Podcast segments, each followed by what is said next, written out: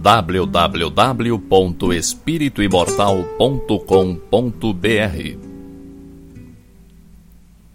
Cinco minutos de Espiritismo visando a reflexão.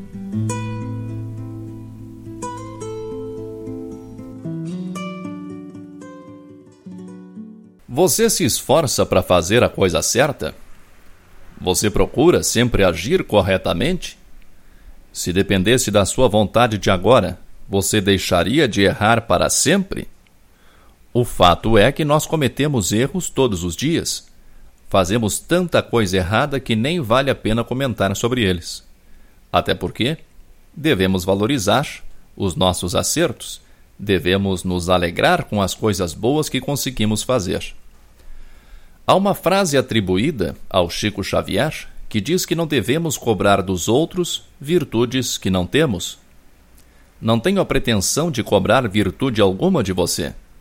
As minhas virtudes são poucas e acanhadas.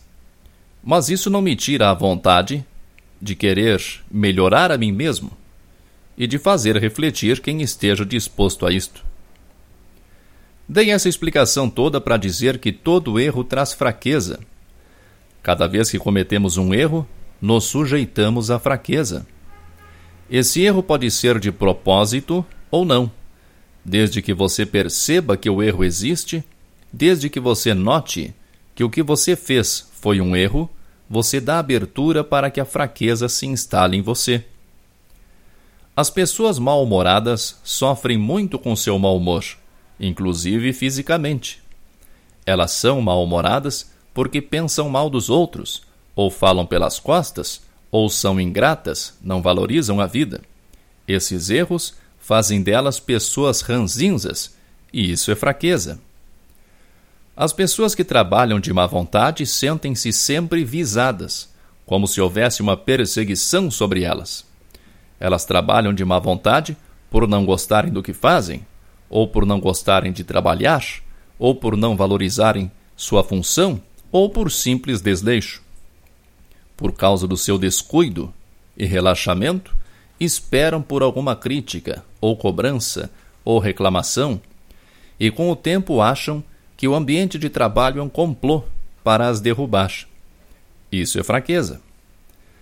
Cada vez que desejamos mal a alguém, ou que mentalizamos brigas com alguém, ou que travamos discussões em pensamento, estamos nos predispondo a agir com fraqueza com essas pessoas ou outras pessoas em situações semelhantes. Ao nos depararmos com essas pessoas, agimos como se a discussão ou briga imaginária tivesse acontecido de verdade. É que nossa mente subconsciente não distingue realidade e imaginação. Sempre que cometemos um erro, enfraquecemos nossa confiança em nós mesmos a cada pequeno deslize, a cada mentira para nós mesmos, a cada história mal contada, a cada desonestidade ou deslealdade, desperdiçamos um pouco da nossa força de caráter. É por isso que pessoas boas, evoluídas, são tão seguras de si, tão tranquilas e destemidas.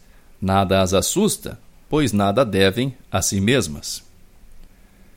Em nosso íntimo, nós percebemos que não temos moral para exigir, para cobrar, para esperar consideração, respeito. Quem erra muito sabe, mesmo que seja lá no fundo, que não é merecedora de dádivas da vida, que não deve esperar muito das pessoas, pois não oferece nada de bom a elas. É assim também com os vícios. A cada tentativa frustrada de parar de fumar, ou de beber, ou de comer doces, ou de fazer regime, a cada recaída que se comete, mais difícil fica, porque o erro traz consigo a fraqueza. Você tem uma verdadeira fortaleza de caráter no seu íntimo. Tudo o que há de mais admirável e respeitável está dentro de você, esperando que você desenvolva a sua vontade. Vontade é o rumo que você determina para os seus pensamentos, palavras e ações. Você está no comando você pode mudar quando quiser. Sei que não é coisa simples deixar de errar. Todos os dias cometo erros, assim como você e todo mundo. Mas não podemos nos conformar com os erros como se fosse normal errar. Quanto menos erros, mais força interior. Quanto menos erros, mais lucidez, mais coragem de olhar para dentro de si mesmo. Que Deus nos ilumine sempre. www.espirituimortal.com.br Cinco minutos de Espiritismo visando a reflexão.